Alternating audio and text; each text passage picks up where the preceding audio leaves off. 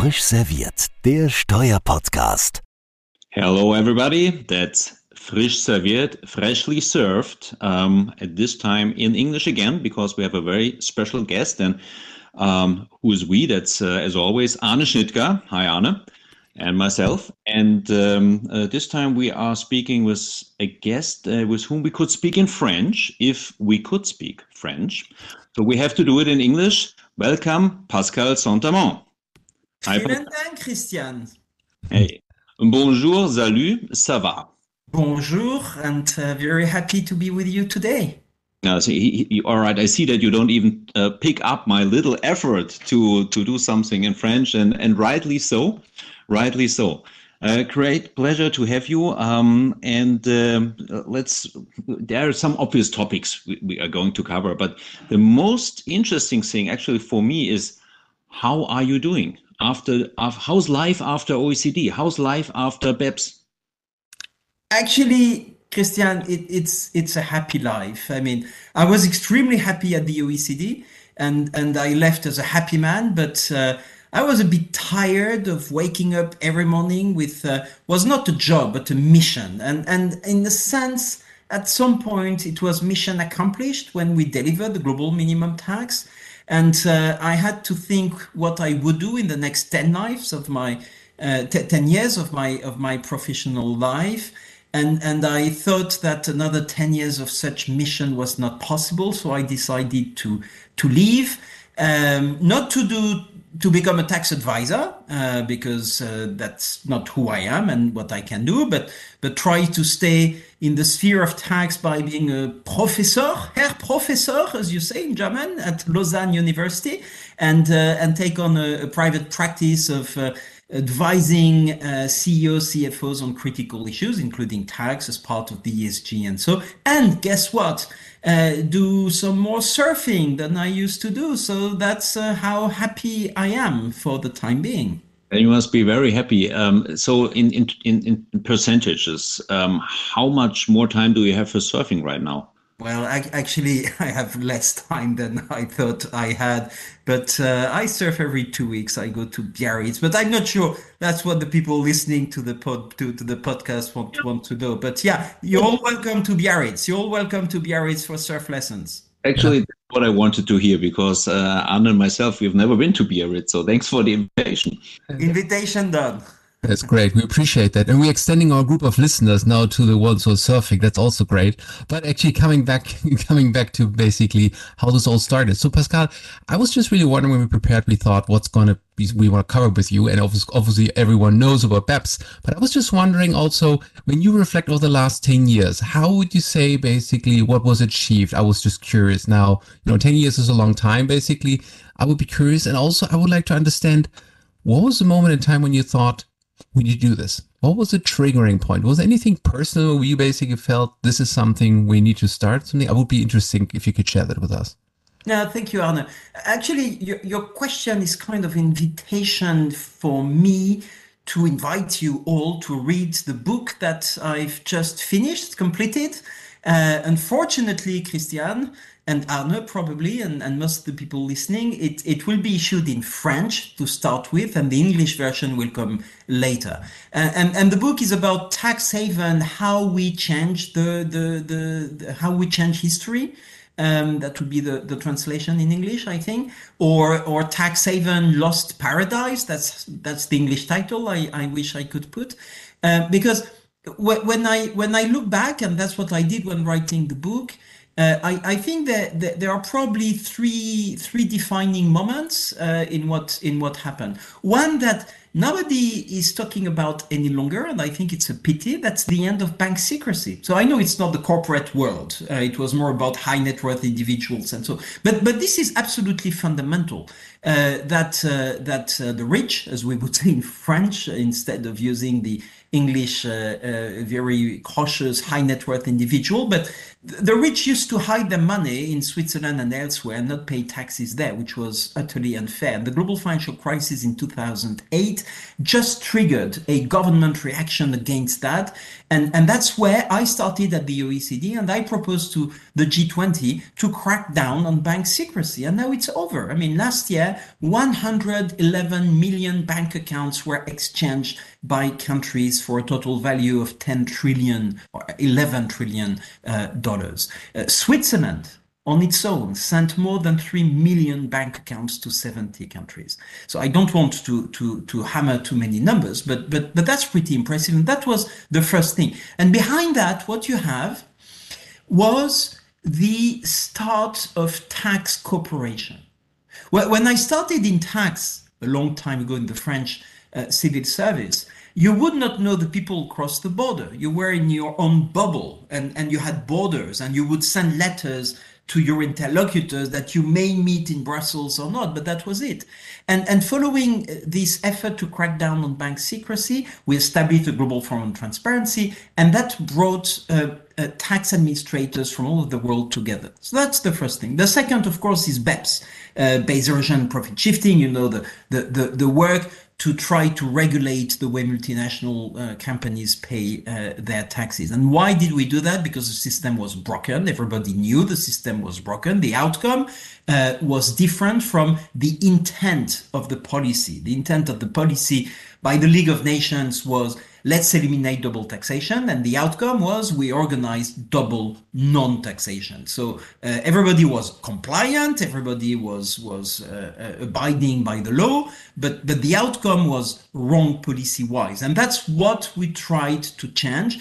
And and when uh, the French the then French president Nicolas Sarkozy said the, the tax haven it's over, uh, the press just hammered him and said, no, it's not. Look, you have uh, 2 trillion US dollars of accumulated profit of American companies in Bermuda and the Cayman. So look, not over. And the press was right. And, and we had to do that job. And, and that's what I proposed to the G20. And, and, and the third defining moment, in a sense, is uh, the, uh, the, the completion of that work with the global minimum tax and the deal, the two pillar deal on the 8th of October 21, where putting in place a safety net of 15% effective, I think was, was a big change. Last word, maybe to, for, for this uh, retrospective overview of the work, uh, the fact that we've moved from a G7 slash OECD environment uh, quite exclusive, a bit imperialistic. Uh, you remember in 2000, the OECD listed countries with bank secrecy, but they forgot to list Luxembourg, Switzerland. So uh, these countries uh, were furious, rightfully so. And, and when I started, I tried to build inclusivity. And, and I told the Secretary General of the OECD, the vibrant Angel Gurria, the Mexican Secretary General, that we had to change that. As soon as the G20 emerged, we had to bring all the countries on an equal footing. And I think something I'm very proud of was to to build inclusivity with the inclusive forum with 140 countries on an equal footing, the global forum 165, something like that, countries on an equal footing, uh, and the work on tax and development like tax inspectors without borders. But I stop that, otherwise we'll spend two hours me listing the great things I did in a previous life it's actually uh, the, the bank secrecy is something I believe we, we're not going to dive into that one. Uh, and the start of tax cooperation, tax cooperation between countries is, is something that where I would say that's a good a good thing. That's absolutely uh, to be welcomed. But the, the third topic, uh, uh, I believe there's a little bit of, of criticism raised on on GloBE, uh, but maybe just to to go into that one, you did not mention pillar one. So if I mm, sort of sensed it correctly, the focus for you is more on on P2. Um, just for completeness sake, is pillar one dead from your perspective? No, it's not dead. Um, it's um, it's difficult, and that's why I didn't. I mean, I mentioned the two pillar solution, right? Yeah. Um, so if we if we step back, we did BEPS. What didn't work with BEPS, I think, or what didn't go as far as it should have was uh, the action or where the actions related to transfer pricing, because countries were very reluctant to open the Pandora's box of moving away from a transactional system. And action one on the digital economy. On the digital economy, good Obama said, uh, get lost, no way, we'll speak again in 2020. BEPS the, the BEPS work will, will do, will, will address the issue. So I, I think we have nothing to do. And uh, interestingly, it's in 2017 with the US tax reform that the debate on the reallocation of taxing right was reopened by the US because the US considered the destination based cash flow tax, which is a, an allocation of corporate income tax based on consumption, the destination based uh, tax. So that reopened the debate at the time where the French, who are always looking for money, I'm speaking to a German audience, you understand what I'm talking about, right? In spite of my French accent. So the French, always looking for money, said, well, we need to do a digital service tax. We want to tax Google, while we don't want the Chinese to tax Louis Vuitton. Uh, but at the same time, in 17, you have the US tax reform on the one hand, and, and, and you have the tension on uh, the, the digital service taxes. And while good Obama said no way, Trump, bad Trump said, well, let's have a conversation there. At least the US tax administration, the US Treasury started the negotiation. And because they did GILTI in that tax reform, the minimum tax, the American minimum tax, that opened the two pillar approach. Pillar one on, okay, we didn't go as far as we should have on transfer pricing. And, and the US Senate voted against the arm's length principle with the BEAT, the, the uh, base erosion anti-abuse uh, tax, uh, and and and they agreed that we had to do something on transfer pricing, and we had to address, I mean, this itchy issue of of the digital economy. Pillar one has been the result of that. It's difficult because it requires a ratification by all parliaments, including the US Senate, and in the US that's very difficult. It's surviving, it's moving on, it will not be ratified, there will be two or three years of mess, after which the US business will come back to the table and say, why don't we do something? So I, I, I think it will take more time than Pillar 2, which is already, I mean, de facto and de jure in operations.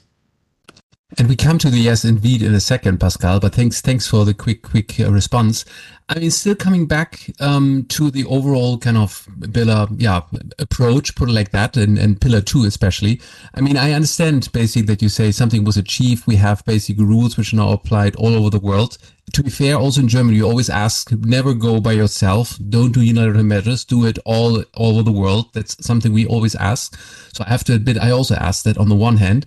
On the other hand, now looking what is the outcome of pillar two. And I have to say, I also talk to clients and usually the measure has always been shot. So you see me already being shot a few times here sitting, but I think complexity is something we should talk about because basically that's what we hear all the time. Basically looking at those pillar two rules, how we basically have to now do this reporting, collecting all the numbers all over the world. And also to be fair, also action item two, the anti-hybrid rules, looking, understanding what's going on in the other country. And if you're going to go to work, it's quite complicated. Would you say basically that this is something which was inevitable? Or what would you say if people say OECD is now only about complexity and double taxation? Well, what would you say if someone puts out this out out in the room? What would be your answer towards that? I mean, the, the, the, you're right. I mean, first thing, you're right. It's awfully complex, extremely complex. I mean, the hybrid mismatch report, wow. I mean, good luck to understand. Th- that said, it's extremely complex engineering. And, and I, I hope it kills what it had to kill. And that's what I hear from uh, business colleagues saying, okay, you killed the hybrids at the cost of something very complex, but actually it, it doesn't have to be implemented because you, you, you killed it. Pillar 2 is probably different. Uh, is it? Probably. Because you you need to consolidate the information at a worldwide level. And, and, and that's where I would say a degree of complexity is inevitable when you're in a domestic system already, tax is awfully complex. When you try to connect without a common rule, but interconnecting all these countries together, it is inevitably extremely complex. Now, is it worth doing? Because we, we, we could have a question of, you know, an impact assessment. Is it worth, is this complexity worth? And I think the government's answer was yes, it's worth doing because there is too, money at, too much money at stake. I mean, more than 200 billion euros at stake. Um, um, but you're right, there is a, a, degree of complexity which, which, which is problematic. Now, I was a bit hesitant, is it the same as the hybrid or not? Because if companies get much more relaxed in their tax planning and if the implementation rules, white lists or safe harbors are properly designed, there may be a way to limit the complexity, but it is true that in terms of reporting, in terms of interconnecting the system, we, we are at a high degree of, of complexity. As regards the OECD about double taxation, no, I don't think so. I mean, it took 10 years to, to really change the paradigm of, of double non-taxation. And I've always been the advocate of the more we progress towards fighting double non-taxation, the more progress we need to make in terms of supporting tax certainty. It's been the same as on bank secrecy. The more progress you make towards transparency, the more stringent the rules to protect data confidentiality must be. So I think this goes together so that you avoid the, the switch of the pendulum from one extreme to another one. It's the duty of civil servants at the OECD or, or, or, or, the international community at large to anticipate and get a balanced approach. Is it properly balanced? Probably not. That's an issue. And that's where the voice of business is important also to say, hey, hold on. I mean, okay, fine, we'll be compliant, but but look, uh, you need also to be proportionate in what you're asking for. Did we go, do a good job or did I go good job? I don't know. I mean, I'm, I'm, I'm open to, to criticism, all the more as I'm no longer in charge, right? Well, I, I, have one on that one, but I, will wait a little bit longer with that question um, uh, uh, until almost the very end. Um, but but Pascal, you said Pillar Two is is pretty much or almost uh, uh working already, yeah. So or ha had been put in place, it, which is partially true. I mean, it's it's not really effective nowhere, but there is uh, is legislation out there, and uh, there is a start date around the corner. There's an EU directive but there is uh, the US. And um, you're certainly aware of the letter uh, sent by uh, the Republic. Which, which, which country are you talking about? The U. What is small, the tiny? There's the small tiny. Uh, ah, this thing across the Atlantic, right? Yeah, the one with absolutely no economic power and uh, no aircraft carriers, and uh, and yeah, I, I heard they're around. Um, and um, it, it well there, there there is at least a, a little bit of an impression from um, at my side that uh, it's not going to happen there this year and maybe not next year and, and maybe never. So what do you think is the outcome if they if they don't go for it? And then other countries apply the UTPR and uh, are they simply swallowing that or which would not be the the normal uh, reaction by the US, this tiny small country? That, that, no, that, that that's that's a, a, very good question. So when I say Pillar Two is happening, I, I, I strongly believe that, and and that's how Pillar Two was conceived. Pillar Two was conceived in such a manner as you don't need all the countries to implement for Pillar Two to have an impact. What you need is a critical mass of countries. And if you have a critical mass of countries, you have the domino effect. And once you have the domino effect, you don't need even a big economy like the US or like China, because China may not implement and will probably not implement Pillar 2. So people, observers may say, I mean, come on, you have a rule, but you don't have China and the US. This is a joke. And actually, it is not a joke. Why so? Because with the combination of the income inclusion rule and the under-tax payment rule, not to mention the QDMTT, if you have the critical mass, you have the impact. You have most of the multinational companies headquartered in Europe, they have the income inclusion rule.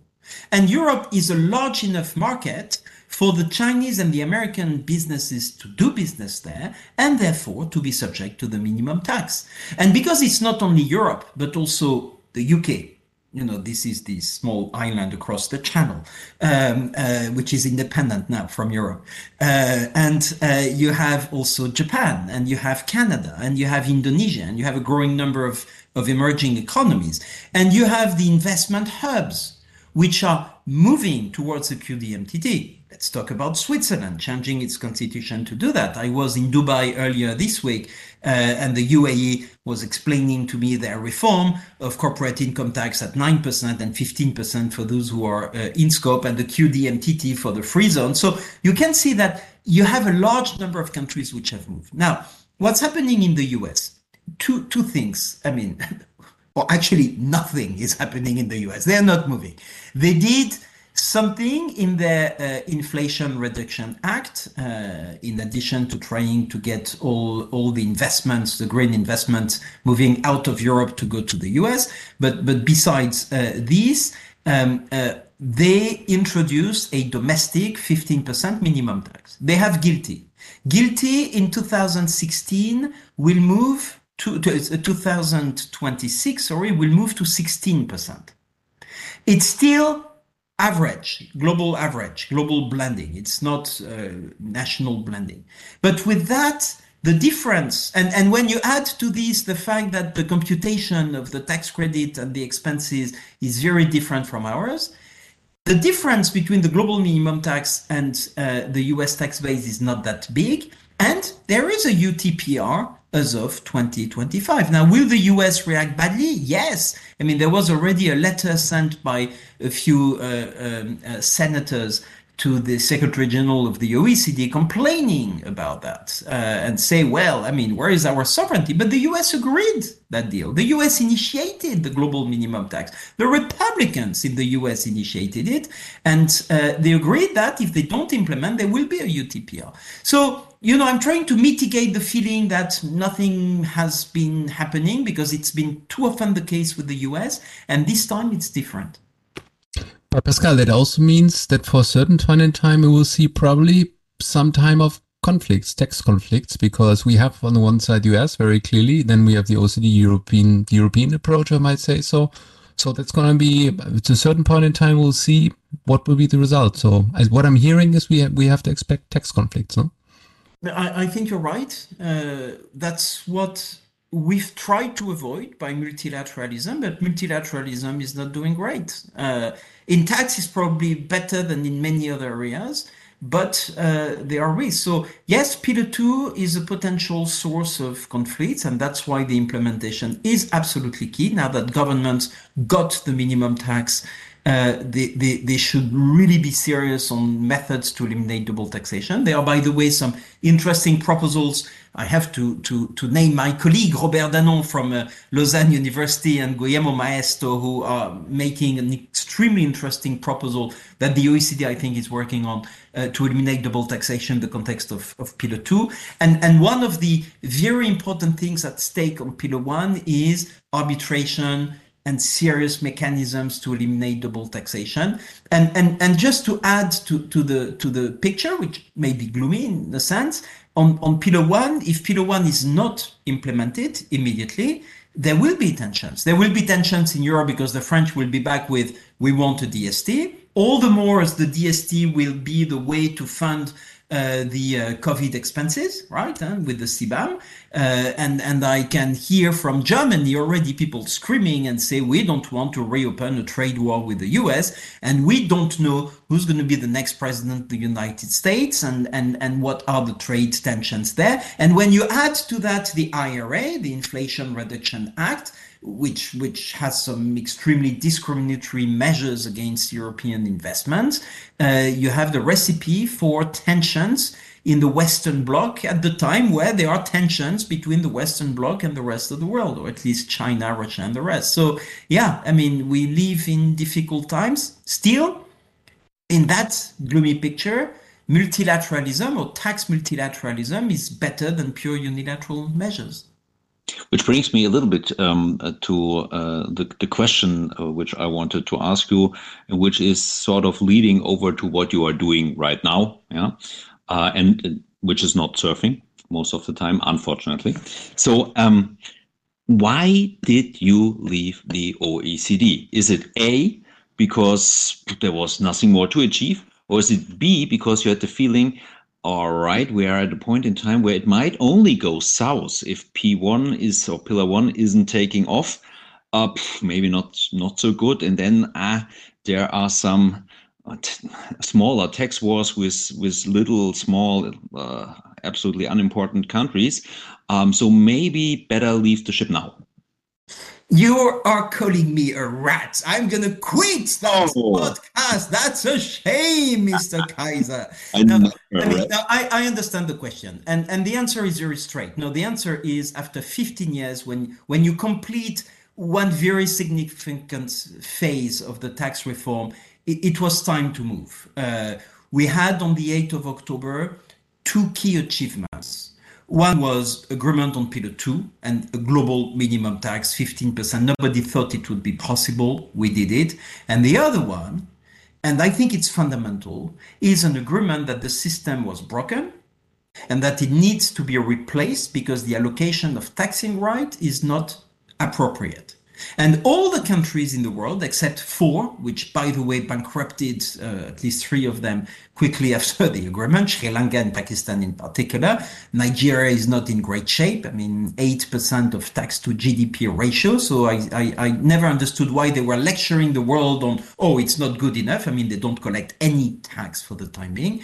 But with this agreement, all the countries, starting with the US, recognize that the system is broken and must be replaced. And I think this is a defining moment. Of course, it will take another 10 years or something like that to get this into implementation and so. But in other words, we, we move from conceiving a new system, we were moving to implementation. And implementation is, is a fascinating work, but I didn't feel like doing 10 years of implementation. Now, about the unilateral measures, the trade tensions, and all that. That's what I've been living for 15 years. So there was absolutely nothing new there. So, no, I really left because I, I was a bit tired of all that, even though it was fascinating, exciting, a fantastic team. I loved what I did. But at some point, you get too i mean too tired and, and you have the risk of becoming complacent. I mean i i, I was the tax figure the, the, the tax face uh, or the face of tax in the world. And at some point you know you become complacent. So facing new challenges and moving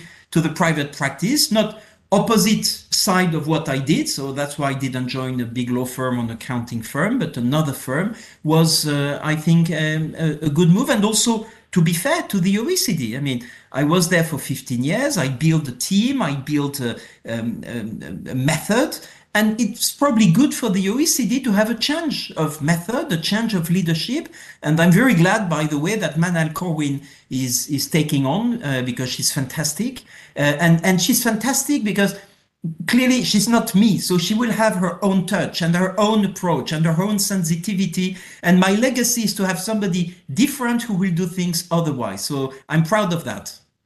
And before we come what you do now, Pascal, just as a last comment in terms of after Pillar 2 is now introduced and we see that, you know, basically on the domino effect, everyone will follow.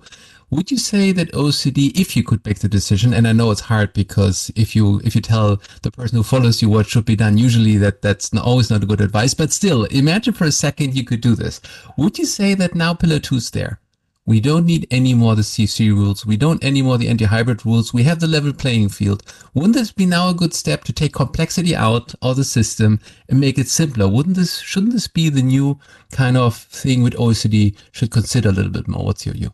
I think Arne, you're absolutely right. I will certainly not give advice to my successor, especially after what what I've said. Now, if we take the big picture, uh, I, I, would say there is probably on something we started, I started, which is a reflection on not that much on the hybrid and so, uh, because I'm not sure you will remove much of complexity of the system. The, the complexity will come from the implementation, but rather what's a reflection on harmful tax practices? Do, do, does it make sense any longer also? So I think here there will be a need to reflect on what do you do with, with all these rules? Does it make sense to blacklist a country because they have a, a preferential regime uh, above 15%? Uh, because the rules technically would, would lead to that. I mean, there was an Australian offshore banking regime at 17%.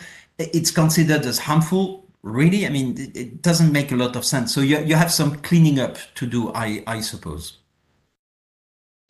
Okay, great. So let's just come also a little bit what you're doing right now. So maybe Pascal, just explain this a little bit. I think tax transparency, I understand, is a big part of it. But but yeah, just we were curious also what can we expect from Pascal the following years? What's what's your the area where you're gonna focus all your energy, besides of surfing, of course? Listen, now I joined a firm which is not necessarily well known, which is called Brunswick, which is a, a UK based firm, but we have offices uh, I think in almost 20 countries, something like that. It's it's it's it's big, uh, and it's a communication firm. Uh, and the reason why I joined that firm is that the the chairman and, and founder uh, Alan Parker, who's really inspiring, uh, after a few minutes of interview, told me, "Well, you know, if you join, I mean, you you you're not coming to do tax. I mean, your skill is to be able to express in simple terms the most complex things to CEOs and CFOs. And what we want to do out of this firm, which is very good at corporate com, at uh, M&As, at financial com, at uh, crisis communication, is moving up to advising CEOs on critical issues. I think tax is a critical issue. I mean, it's no more about compliance. Uh, I think if Christian just says, "Oh, I'm compliant," his CFO and CEO will say, "Well, but can we sustain the tax story?" To the media? And, and and is there a risk that we do the front page because there is a weird animal in the tax planning or or there is something weird in the CBCR the country by country reporting that they will be reporting showing that I mean numbers which which would not make a lot of sense? So so you have that tax dimension obviously tax transparency uh, but you have also ESG at large. Uh, it, it's it's about sustainability of your behavior with society your contribution to society. It's about climate climate change. What's your position there? It's about helping CEOs of companies. I, I, I referred to a recent trip to, to, to Dubai on what's the implication of CBAM on your investors? What's implication of CBAM on your overall profile? So what I'm, I, I, I hope I will be doing, I'm still very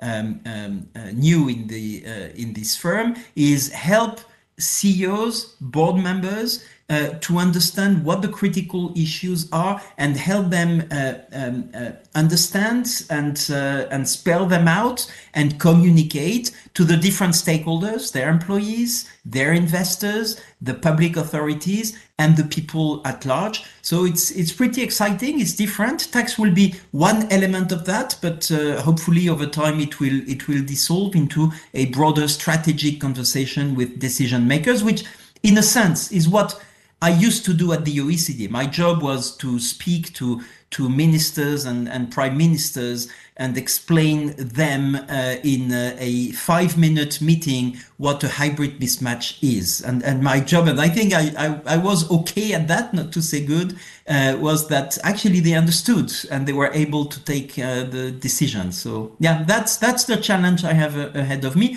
Plus teaching tax policy at Lausanne because I've realized that uh, um, we teach tax law, and as a result, you have tax lawyers. I mean, most of people listening are tax lawyers.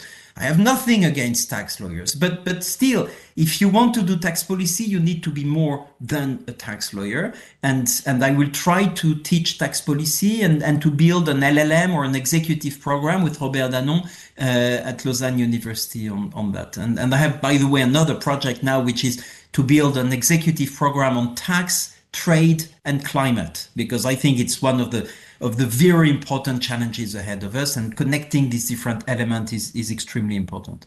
Sounds fascinating. So um, I learned that uh, when I need somebody to ex- ex- explain in simple words most complex things like uh, Pillar 2 and the global minimum tax to my CFO. I can call you, Pascal. Yes, and, and I will charge you a, not a fortune, a fair price. That's that that sounds wonderful. Or if the media again knocks at the door and uh, asks why we are having a company in Panama, um, the story um, I could I could get back to you and uh, work it out with you.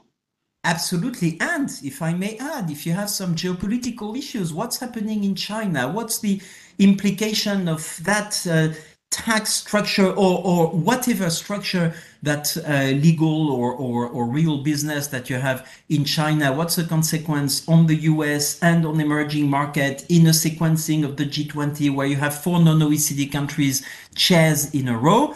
We have a geopolitical practice that I'm participating to because I think companies need to identify these strategic issues, these critical issues as we call them. And, and Brunswick is, is there to help. And, and I'm in Brunswick absolutely to, to help on these. You know, I used to work with more than 140 governments. So I, I think I have a pretty granular sense of, of what's going on in all these, uh, these countries. And I'm happy to, to share my experience on that. And Pascal, my the last comment from my side, at least, I guess one there's for sure one key strategic element which probably will be baked into your book, which is paying fifty percent. I suppose. No, that's I guess one strategic advice. No. Absolutely, and and you know it, it's not that obvious because you may have tax incentives in developing countries. What will happen then if there is a stabilization agreement uh, through the investment agreement in that country?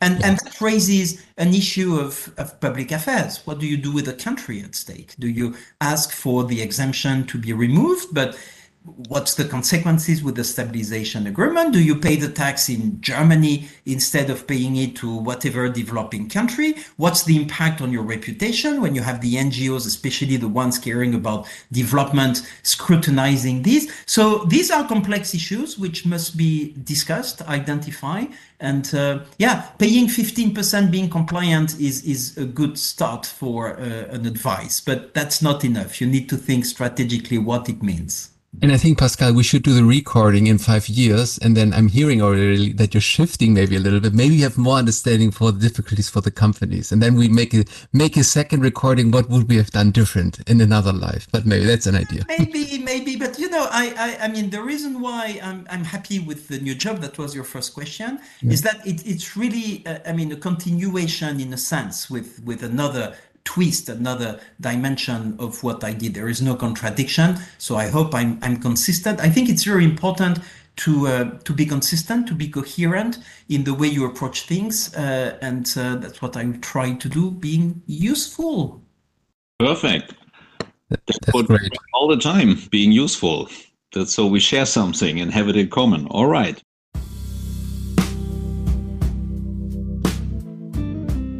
Thank you so much for attending. It was very interesting. Um, and yeah, thanks for taking the time. Uh, you, we know you have a, a busy a busy schedule, and uh, yeah, we're really looking forward to maybe do another recording. All the best for the future, of course. Um, I'm interested also to get a copy of your book. I'm kind of brushing up my French, um, but yeah, thanks, Pascal, for joining. We'll do that. Thank you very much, and you're welcome in Biarritz whenever you want to talk about tax and to surf. Thank you so much, guys. Vielen Dank. Wiedersehen. Oh. Au revoir.